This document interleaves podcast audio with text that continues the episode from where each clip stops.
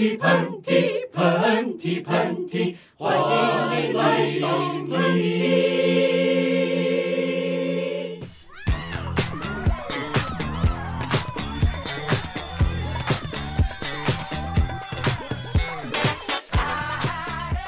各位听众朋友们，大家好，各位听众朋友们，大家好。这是一期突如其来的喷嚏，就是真的完全没有预兆的，我们两个就要录了。我们俩走的时候也悄然无息，来的时候也不打任何的招呼，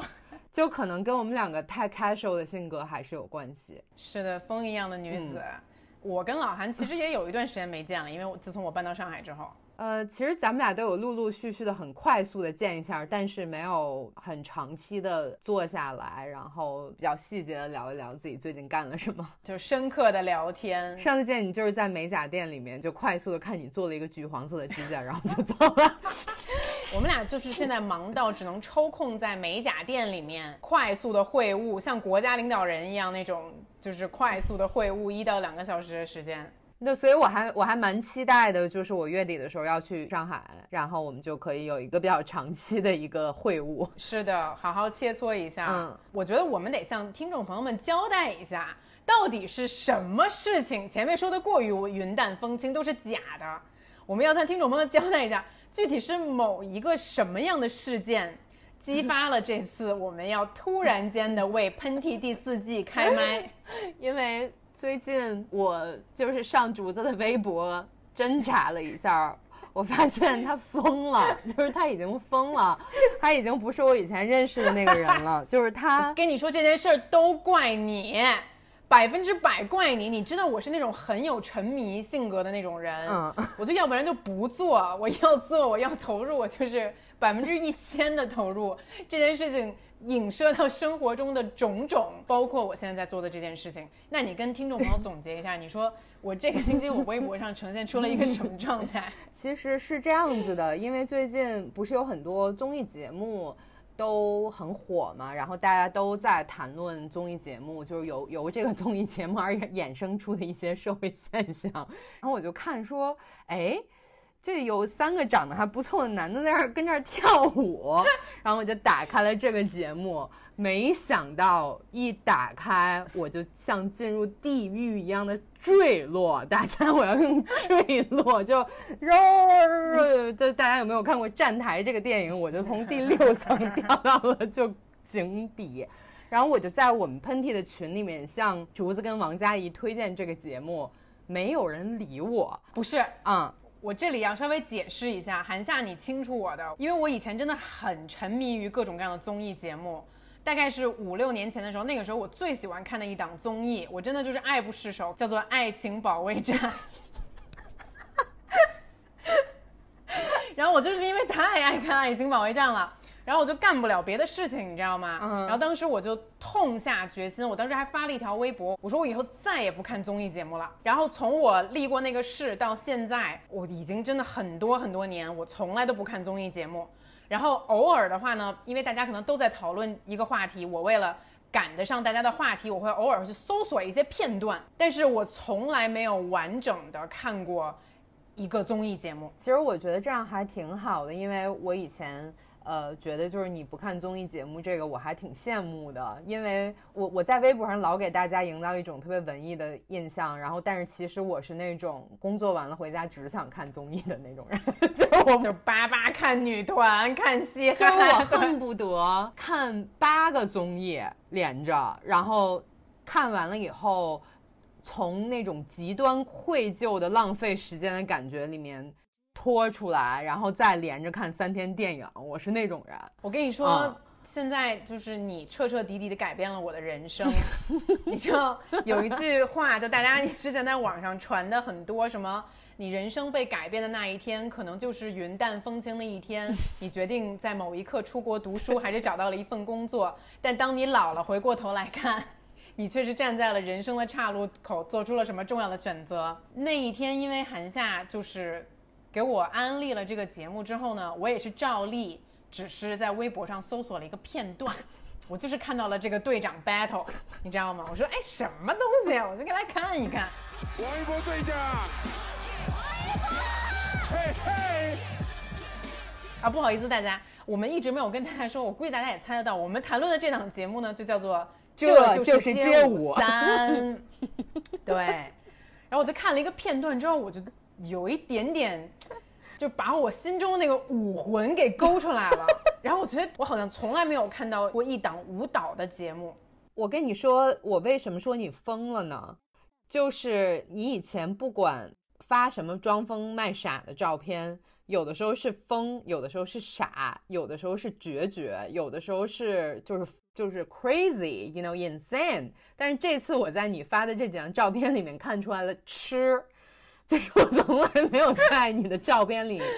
看到吃这个状态。然后我就觉得坏事儿了，坏事儿了，大事不妙。我我跟你说，我真的看完这个节目的一段时间之后，我改变太大了。嗯，首先我现在咱们俩，我们俩我俩在视频通话哈，我这脸上真的没有化妆，你不觉得我容光焕发吗？就是你真的有一种拳手的那种 excitement。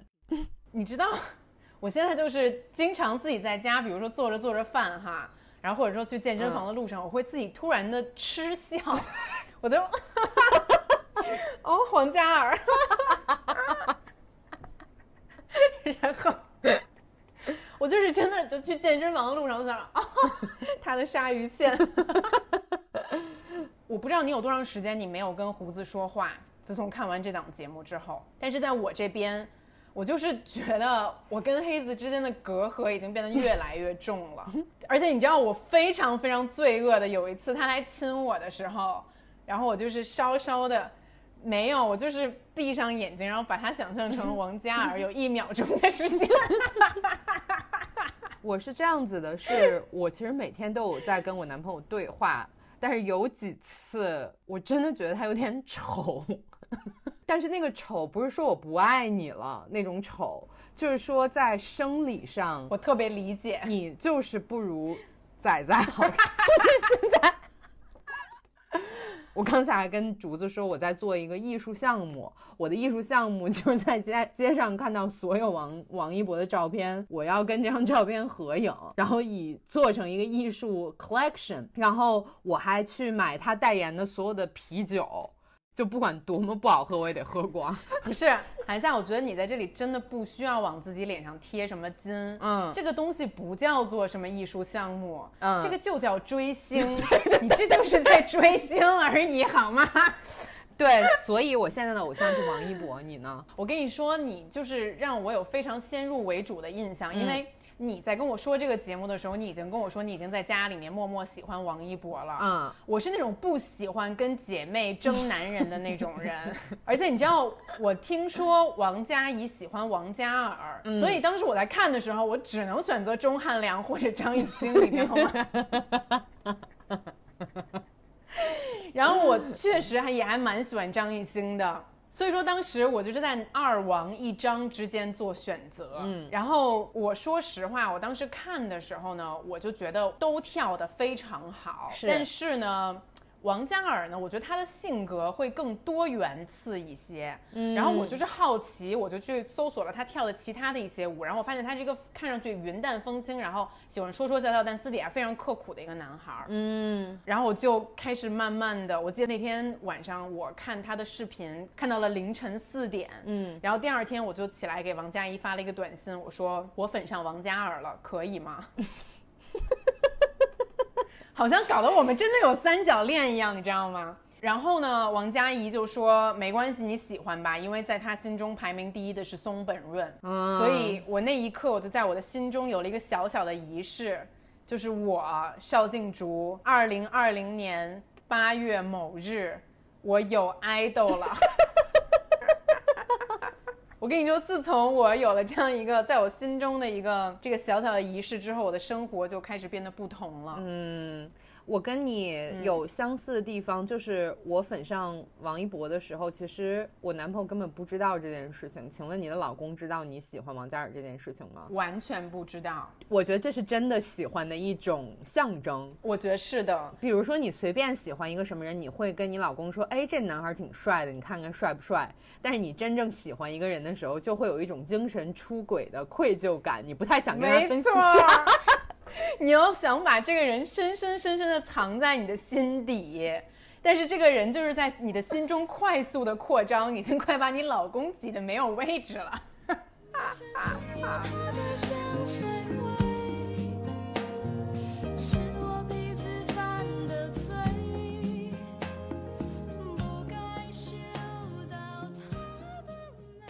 所以说，我知道现在粉丝分很多种，分什么女友粉呀、妈妈粉呀，但是我自己从这次追星的体验来看，我觉得我这两种都不属于。我我就把咱们俩这个可能起一个新名字叫业业务粉儿，就是业务好不好的那个业务。对，就是特别老派的一个名字。就比如说，有点像在一个单位里面，这个人的珠算，这个或者是。然后或者是这个人，就是他在一个服装厂里面，他订扣的订特别快，然后你就会特别崇拜他，我就会心里有一种非常强烈的冲击感。为什么这个人这么好看，他的业务能力又这么强？难道他不是因为他的好看就可以得到世界上的一切吗？但这个人并没有，他的好看只是他的其中的百分之三十而已吧。我特别明白你的心理，因为你们家仔仔除了。就是跳舞，还会摩托车、滑板，嗯，所以你知道你们王一博粉丝的昵称是什么吗？雅雅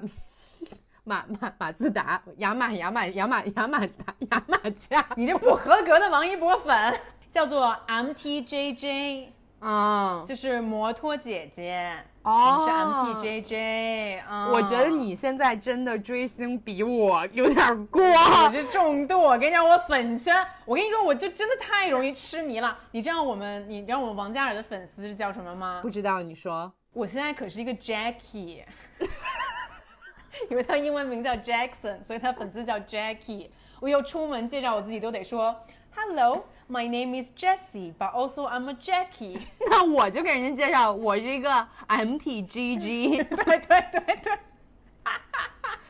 Nice to meet you. My name is MTGG。对对对对，就是咱们俩现在对。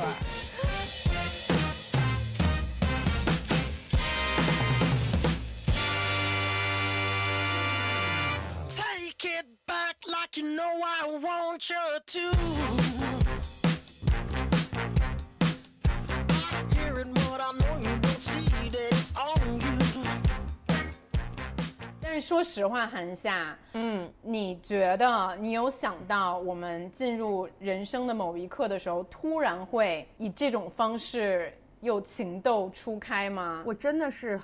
这个过一一万年我也想不到这件事情。后来我好好总结了一下，就是为什么我会对这个节目，或者是像王嘉尔这样的偶像产生这种情愫。我觉得有可能是因为我从小就对会跳舞的、长得好看的人有一种痴迷。我也是，这个痴迷可能是从我小学就开始了，因为我小学的时候就是六一，我们都要跳舞选节目嘛。就会有一些班上的小男孩儿，就他平时看着挺野的，然后学习成绩也蛮好的，但是他跳起舞来就是动作也很协调。我记得我们当时就跳一个赶鸭子舞，就我们班有一个男生跳鸭子，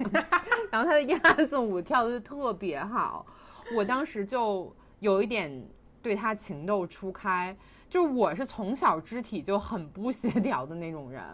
就以至于，就我现在去健身房，我可能要比别人付出多一些的努力，才能够跟上那些动作。嗯，我想这个痴迷可能是从那个时候来的。高中的时候就有一些男生，他们就很痞痞的，然后在广场跳街舞。那会儿就 B boys 嘛，我就我我对这个街舞还是有一些年头的。我想想，我高中的时候应该是十十六年前，就是 就是十六年前，B boys 是真的 underground。对。就他们真的是像他们说的一样，在广场上可能没音乐，就大家打一个节拍就开始跳了。对，那个时候就是 breaking，他们就在地上水泥地上转圈圈。我觉得我靠，真的太帅了！就你们怎么是？一些体操运动员呢，我觉得太帅了。你呢？我跟你的经历差不多，只是我我们当时练的可能不是赶鸭子舞，因为我记得特别清晰。我们 上初一的时候，然后当时我在一个寄宿学校嘛，然后就大家有很多时间在一起相处，然后也是到了新年的时候，然后我们全年级就要办一个新年的一个。呃联欢会，嗯然后那个时候我们班就组出了一支 H O T，然后那个时候我是 Baby Face，啊，就另外一个韩国女团叫 Baby Face，就现在我知道，你知道吗？道然后我们 Baby Face 和 H O T 组合的嗯五个男孩和女孩就彻夜在我们的教室，然后把那个桌子椅子拿开了之后，在那里练舞。那个时候，我心中就种下了一个对街舞的热情。嗯，对，所以说我现在会如此痴迷这个街舞的节目，就好像是当时我拿到了 F 四《流星花园》的 VCD，然后我开始看的时候一样。就我觉得它好像撩拨到了我青春种下的某一种热血和记忆，嗯但当时肯定是因为学业很重啊，谁会让你去学街舞啊？对你说起这个，就想起我当时就特别崇拜跳舞的人嘛，然后我也去买了一张 VCD，哈，就是那种央视的那种，就教你如何学跳舞的那种节目。我也买过，你也买过是不是？然后我就跟着里边好像是三个那种，就是中国的，不知道可能现在就是一些 OG，你知道吗？那那时候就很土，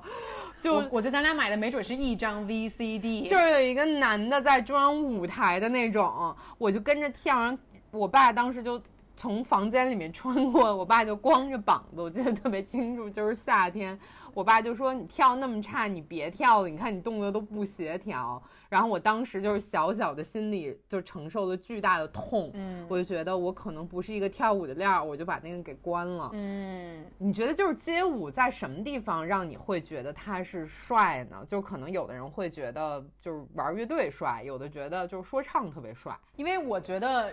人可以用肢体来表达自己的感情，是一件让我特别特别羡慕的事情。嗯，而且很多的舞蹈动作是，比如说啊，不瞒你说，今天我在家里，你知道，你知道黄渤不是展开了一个全民街舞挑战吗？我知道，我也练了。我就在家练来着。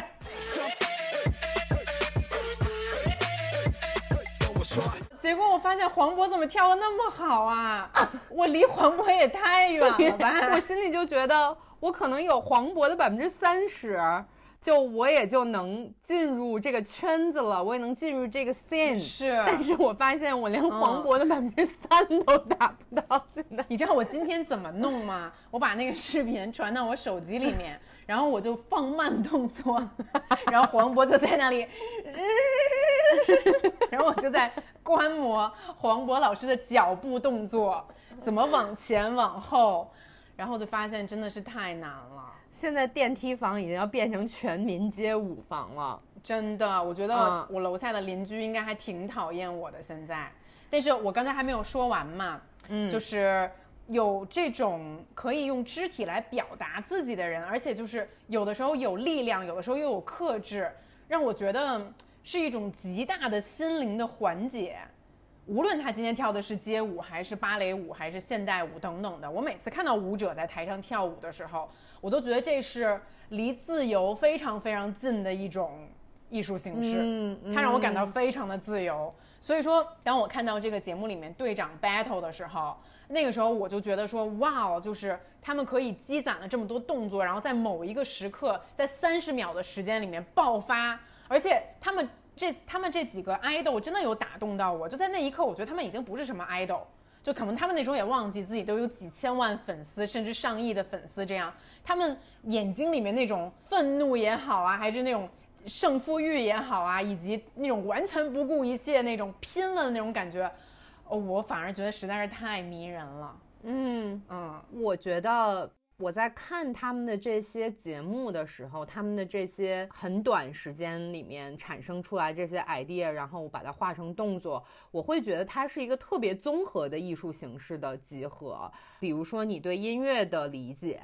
你在很短的时间里面编一个故事，然后用你的肢体，就像你说的，用你的肢体把它呈现出来，同时要跟这个音乐特别天衣无缝的卡点儿。我觉得这个事儿太难了，必须是一个极有天赋、身体非常协调，然后在后期感悟力，就对各种艺术形式感悟力非常，就是它可能是综合起来比拍片子还要难的一个事情。我会我会觉得这个事情很震撼我，嗯你知道吗？韩夏那天我就在想说，你跟我到底可以去参加一个什么比赛？咱俩要啥啥不行。后来我终于想到了一个形式的比赛，咱们俩一定要组队参加，你知道吗？是什么呀？就是二十四小时短视频创作大赛。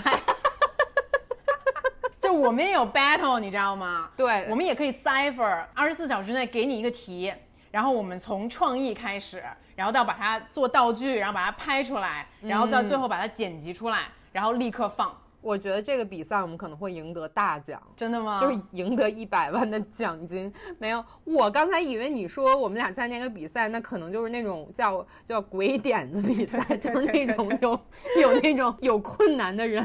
然后就是问我该怎么解决我自己的问题。其实还是爱情保卫战，对，咱们俩可能只能上爱情保卫战。我们俩只能就戴那个羽毛的那个面具坐在那儿，就给人家 出点。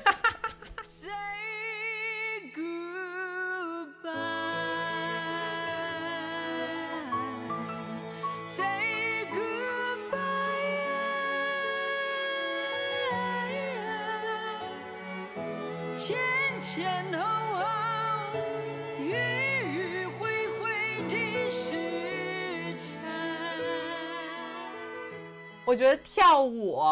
我这辈子可能是没戏了，因为我觉得身体真的很神奇。就跳舞特别好的人，可能就是你的大脑跟你的肌肉在一种非常神奇的形式在连接着。当然，你要也要也要很努力的去练习了。但是我觉得我这辈子跳舞跳得好，可能是没什么可能了。所以我我跟竹子就在讨论，将来我们俩的孩子就是必须得去学跳舞这件事儿。从小刚会走了就得去学，但是你这样韩夏，你这次必须得答应我一件事儿，我只有一个小小的请求，我有点我有点害怕，你说 就你来上海之后，啊、你必须跟我去上一次街舞课。o k 我也一直都没有去上，因为你知道有大班和小班，大班四十个人，小班二十个人。嗯，我就觉得说，在大家面前丢人，到底是不是一件可以接受的事儿？但如果有你在，我就敢去丢人。你打死我，我也不会去上那个二十个人的课，但是我可以在四十个人的课里面跟你站在第二排，真的吗？为什么你反而人多，你倒不怕呀？因为二十个人的时候，你的愚蠢就会非常明显的在镜子里面显示；四十个人，你就可以跟着划水啊，就像健身课，很多人上大课就是可以划水啊，小课就是没有办法划水，我觉得是一样的事情。但是我们不能划水，我觉得咱们俩要去二十个人，然后站第一排，我你敢我吗？我我我我想想吧，然后他 起码是第二排，起码是第二排，起码是第二排，你敢不敢？我敢，这话就撂这儿了。嗯嗯，我觉得我跟竹子就之所以我们两个是就是战友，我觉得在一些就是喜欢的艺术形式上就可以展现出来。比如说这次有这么多的舞蹈形式，我们俩就没有在提前通气的情况下，两个人纷纷的选择了一二三 crump。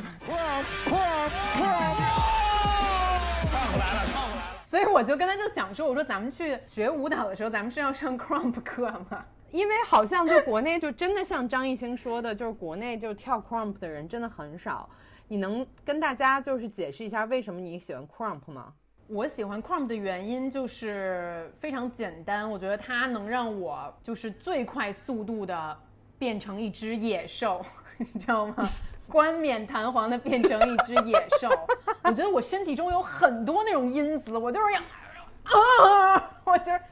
on swing，就是我，我每天都想 on swing，你知道吗？我现在脑子里面正在想象黑子觉得自己娶了一个传统的中国妻子，然后要在中国体验中国文化，然后后来发现自己的妻子在家里面就是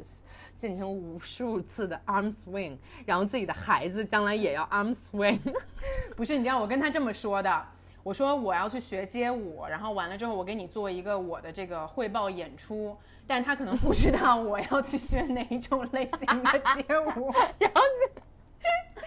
然后就是我到这汇报演出的时候，他坐在沙发上，然后我就放一首 Crump，我就在那儿这样展示我的肌肉，对，然后我就 on swing 它。哎，我跟你说，我现在就是已经就是学了几个动作，然后我去上海的时候一定要给你展示。好，你刚才问我说为什么选择 crump，就是我在想说，就什么都没学呢，就说自己选择了 crump，是因为我们在跳舞的时候要有一个实现它的场景。我觉得我们学什么东西就不能说学了以后不用。我就想说，这个可能是我最快的能够表达自己情绪的一种动作。就比如说以后跟甲方谈的不好了，我就立刻打开一段音乐，然后就跟他们 crump，就我不用骂街。我不用骂，就是我也不用讨债，我就直接在办公室或者视频里面就 crump，然后我觉得他们肯定特别怕我，对，你就说这就是我的答案，对，然后就打开自己的手机，连上蓝牙，对对对对，而且我觉得他是把我们心中那种。就是女生可能大家以前一直在想什么女团舞啊，我就必须得在地上把自己屁股撅起来就翘三下，就那个不是，我觉得那个也很美，但是那个不是我想要呈现我自己的一种形式，你觉得呢？我觉得是因为一直以来的话，我都还是蛮喜欢非洲舞的，就我喜欢这种。就是还蛮接地气，然后那种可以最用直接的方式，就是我们人类最原始的方式来表达自己的那种，然后就像一只猩猩一样。对，你说这个挺有意思，就是就是 crump 可能是我看了这么多年，就是一种他在展现一种挺原始的力量，而而不是说我要为你展现我的性征，对，或者说我是多么的炫酷，我多么的帅。我为了这个事儿呲妞，我觉得不是那么回事，它就是一种很有力量感的一种情绪的释放，在我看来。哎，你知道韩夏就是因为这次街舞没有选上 crump 的选手嘛，当时张艺兴就很难过，然后尤其那个女的那个 crumper，她好像是整个节目唯一的一个女 crumper，嗯，所以说你觉得咱们俩，你别你，就就是我觉得，因为可能王嘉尔和王一博离我们真的非常的遥远。但是因为张艺兴，张艺兴离我们就不遥远，很遥远。但是因为张艺兴对 crump 的热爱，以及目前女 crumper 的稀缺，嗯，也许我们可以，你知道，走一条不寻常的路来接近我们的 idol。就是就是说，以明年我们俩的业务就都不干了，就是你也都不干，咱们去参加街舞四，你也不参，你也不拍 vlog 了，我也不拍我的片子了，我们两个就是练狂练 crump。狂练 crump，对。亲爱的听众朋友们，我求求你们，恳求你们，不要在这期节目出来以后去艾特努力努力再努力，因为我是不要去艾特任何的 idol，求求你们了。因为目前不是，因为主要是我我我们的武艺还没有练好，等一年之后，不是，哪哪一年也不要艾特。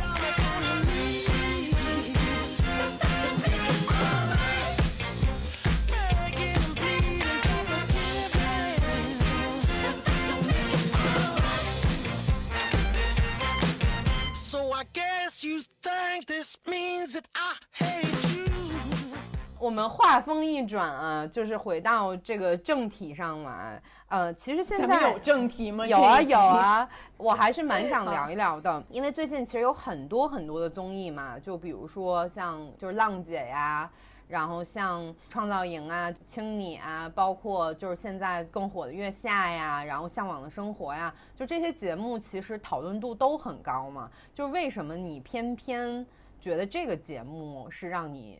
非常欲罢不能的呢。哎，说实话，真的没有什么特别冠冕堂皇的理由。就当时创造营在播的时候，我其实不是拉着你，我说咱们看一集什么样嘛。嗯。但是我就发现，我只会跳到舞台的部分去看。嗯。我只会跳到他们有舞蹈 battle 的地方看。就虽然说唱歌好的人，我也觉得很迷人，但是这个东西真的就是兴趣所致。我觉得咱俩跟这叭叭说这么多，你知道吗？可能很多人也不会 get 你。嗯。这个东西就是怎么说，我就是跟你是不是心心相印？你觉得呢？我觉得其实，因为你不太看这些嘛，我我都看了。其实这些节目，然后有的看的多，有的看的少。在我看来，我觉得这个节目，我们两个之前也聊过嘛，他的人设感特别低。嗯，这点对，就是我不是特别喜欢要挖着边角或者通过剪辑去把一个节目制造的很有话题性的这种方式。我反而喜欢看那种很真枪实弹的，你喜欢什么你就做。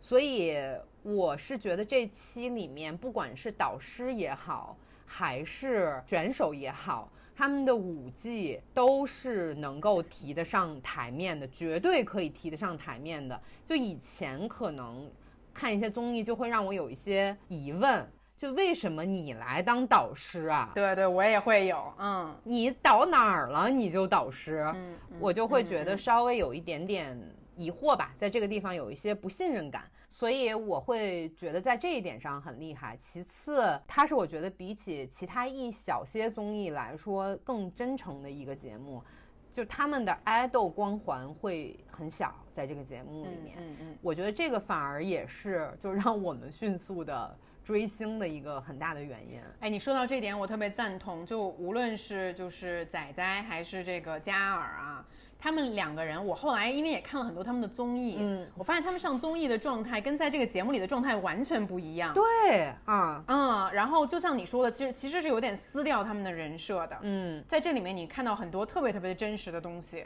然后这个东西其实本身很吸引我，包括到后来就是像嘉尔的话呢。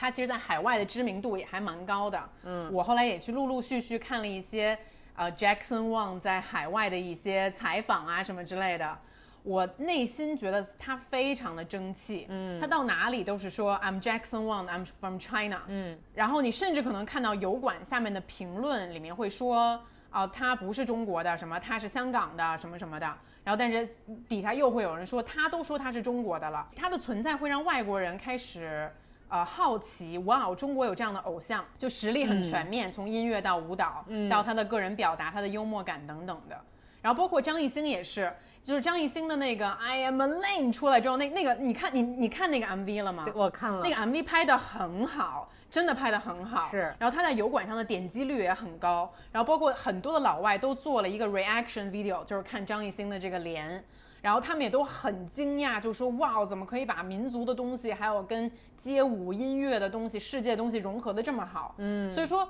我被打动了，我觉得是实力。就像你说，我觉得咱们俩就是业务粉。我看到他们，我觉得真的是就是很有一种很争光的感觉，嗯，很荣耀的感觉，嗯。对我看到王一博的时候，我就说这个人是怎么有这么多时间，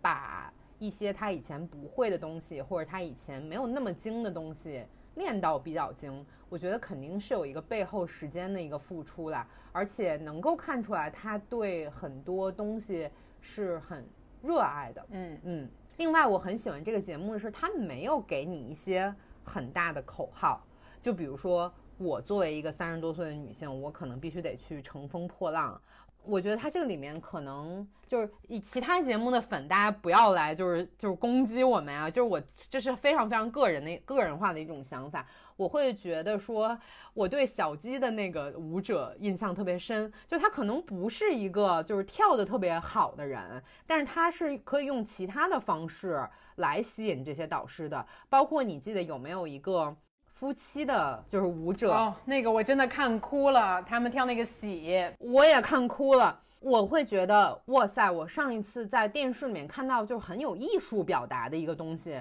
好像很少。就那个东西，它真的算是一个又中国又就中西结合璧，又非常有艺术呈现、有感情呈现的这样一个作品。我是觉得大家是很需要在综艺里面看到这样的一个表达的，包括他们是很鼓励这种人存在的。对，嗯，我觉得你说的很对。包括其实这个节目第一集的时候，有一个画面让我非常记忆犹新。嗯，他们的取景地应该是选择了上海，然后他们应该是从凌晨开始拍摄的。然后最后这四个队长就都跳完舞之后呢，然后所有的舞者就涌到一个舞台的旁边，然后那个时候上海的光蒙蒙亮了，然后大家就在一起很兴奋的就在那儿跳舞啊，然后很开心的那种状态。这个东西让我觉得说，它不仅仅是一个秀的感觉，嗯，它这种精气神儿，然后我特别喜欢看到年轻人身上有这种精气神儿出现。嗯，就是我不是为了一个目的而做这个事情，老子就是真心喜欢这个事情。然后说到那个乘风破浪的姐姐，说实话我没有看很多，我就是在健身房的时候放的时候，我就是看了一些，然后包括在网上看了一些片段。然后这个节目，我在这里斗胆的谈论一下啊，对我也还蛮想知道你什么想法的。它就是，并不是非常的吸引我。可能刚开始看的时候，我还蛮喜欢这个节目的主意的，包括他选择的一些艺人啊、艺人的表现啊等等的，都非常的成功。但是看到最后的时候，我心中有一种很奇怪的感觉，包括可能是某一个女艺人她的每哪某个舞台又上热搜了，但是我就觉得有一点点，嗯，还是你在逼迫着他们在做这件事情。嗯。他们为什么要做这件事情？是是，我我觉得我跟你也有非常相似的想法，啊？但是我可能会说，这个不是一个适应我和你这样的女性的节目，它可能对平时受到这些固有的思想压迫的一些三十加的女性是有很大的鼓励和鼓舞的作用的。但是像我们这种好像已经从这个思维模式里面跳脱出来的女性来说，它反而又把我们往回拉。就比如说，我其实看了几集嘛，我有很喜欢，也有很不喜欢的地方。喜欢的地方就是觉得 OK，就像你说的形式很新，因为以前没有这样的节目，大家看一看挺有意思的。不喜欢的地方就是说，哦，难道我五十多岁、四十多岁的时候，我不是伊能静和宁静，我就活不下去了吗？我可不可以不乘风破浪啊？嗯就是好像乘风破浪是唯一一个词要给三十加女性的词了，就是你不乘风破浪，你还是不行；你乘风破浪了，你就行了。嗯，没错。我就觉得这个事情会让我觉得有一点点，我自己来说不是很接受这样的想法。没错，而且就是我其实承认里面的一些女艺人，可能她们到了一定的年龄，她们还是保养的非常的好。但是那个保养是我们作为普通人可能根本就做不到的呀，我们没有那么多的时间、金金钱的付出，然后包括可能你看到这些女艺人，她们在各个方面都已经很有成就了，可是最后他们还是要去跳一个女团舞，对他们应该跳 crump，就是让我，对对，他们要跳 crump，可能我就没问题了。所以说，就是有一点点高开低走的感觉。嗯，然后在里面有一个我特别喜欢的女艺人叫阿朵，我觉得她是唯一一个没有做特别特别多的保养，就是她其实四十岁嘛，就是她看起来就有一些四十岁女人脸上该有的痕迹，我反而觉得那个痕迹特别打动我。就是她从一个就是一个性感女神的那么一个标签的形象，变成了一个艺术家、制作人，我会觉得这个特别鼓舞我，而不是说你还像一个少女一样的嗯跳着少女一样的舞，这个东西打动不了我。我同意，没错。嗯，然后你看月下了吗？我看了，我看了，呃，月下。它是对对于我们来说，它可能是一个更不一样的一个东西，因为我每次看都是痛哭，嗯因为这些乐队，竹子你都知道，我们年轻的时候真的经历了第二十二、哦经历了那些时候，我们会觉得说这是我们青春的一部分，包括现在我也还会一直关注这些乐队，也以以前也是朋友这样子，我会觉得就是把我青春的一块挖出来了，重新让我再看一遍，我会觉得有点伤感，嗯。嗯，我也我也有点，因为其实月下一我没有看，那因为这次有更多呃我们年轻的时候更熟悉的乐队，比如说 Join Side 呀、嗯后海大鲨鱼啊，嗯包括木马呀等等的。这些人就像韩夏说的，可能是十年前的时候，我们经常呃看他们演出啊，或者演出完了之后会跟他们一起喝酒啊、玩啊、是朋友的这种人。嗯，你知道特别逗，包括这个月下播之前，当时他们的那个经纪人刘飞还找到我，嗯然后让我也给 Join Side 录一段，就是嗯原来我也是听 Silly Girl 的一个 Silly Girl，但是因为时间还有拍摄地点呀、我现在住在上海，不是很方便的原因，我没有录。Silly girl, left behind.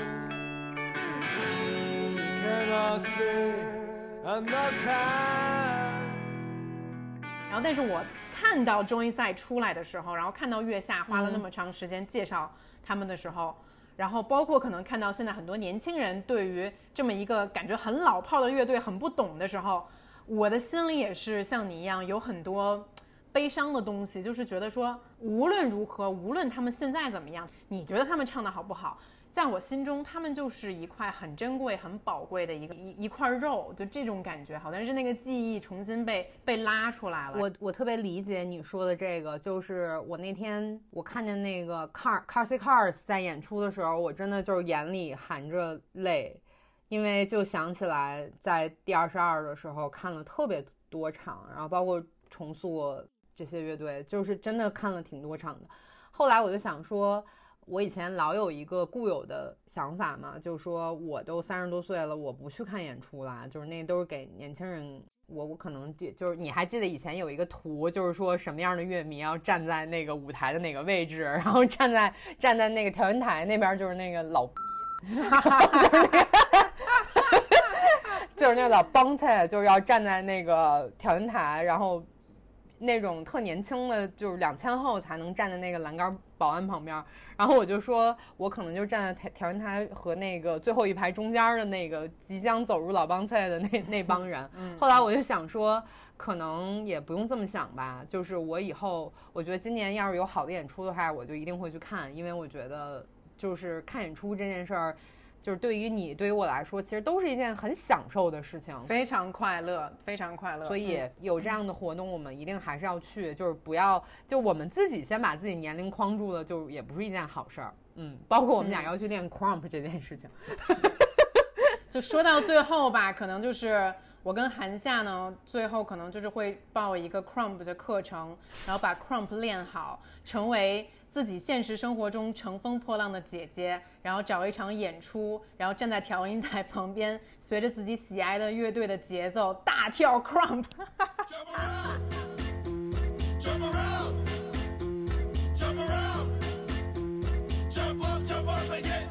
我我还觉得这个夏天就是挺有意思的，本来以为是一个特别悲凉的夏天，因为有这。几个综艺的存在，让我们每个周末就是显得没有那么的悲凉。所以说我接下来最期待的一件事情，就是寒夏来上海，然后我们守在一起看这个街舞。因为我们两个作为两个三十加的老姐姐，就是我们两个上一次疯狂，就是可能也就是咱们拍什么未来之家的时候，在路上跳着玩什么的，那会儿也是好四年前了。就是这是一个可能只有两三个人的 party，嗯，但是它对于我们俩来说是一个非常重要的 party。就我们两个可能就是可能会非常激情的八点优酷完了，然后我们两个再看一集。乐队，然后就以抱头痛哭、喝多为终点的这样一个周六晚上，我我觉得可能要把王佳怡拉进来，因为毕竟我觉得我们这个顺序可能是街舞，街舞完了之后看月下，然后月下完了之后再看一下嘻哈。嗯，毕竟你不要忘记，我们有一个组合叫做 J 沙溢，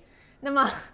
我们三个呢，这个自从这个团队组合起来，既没有签公司。也没有预算让我们好好练才艺，咱们只能跟着综艺节目 提高一下我们的这个水平。对我们业务水平也不能太差，起码是可以，不能太差，可以是起码在微博上展现的那种。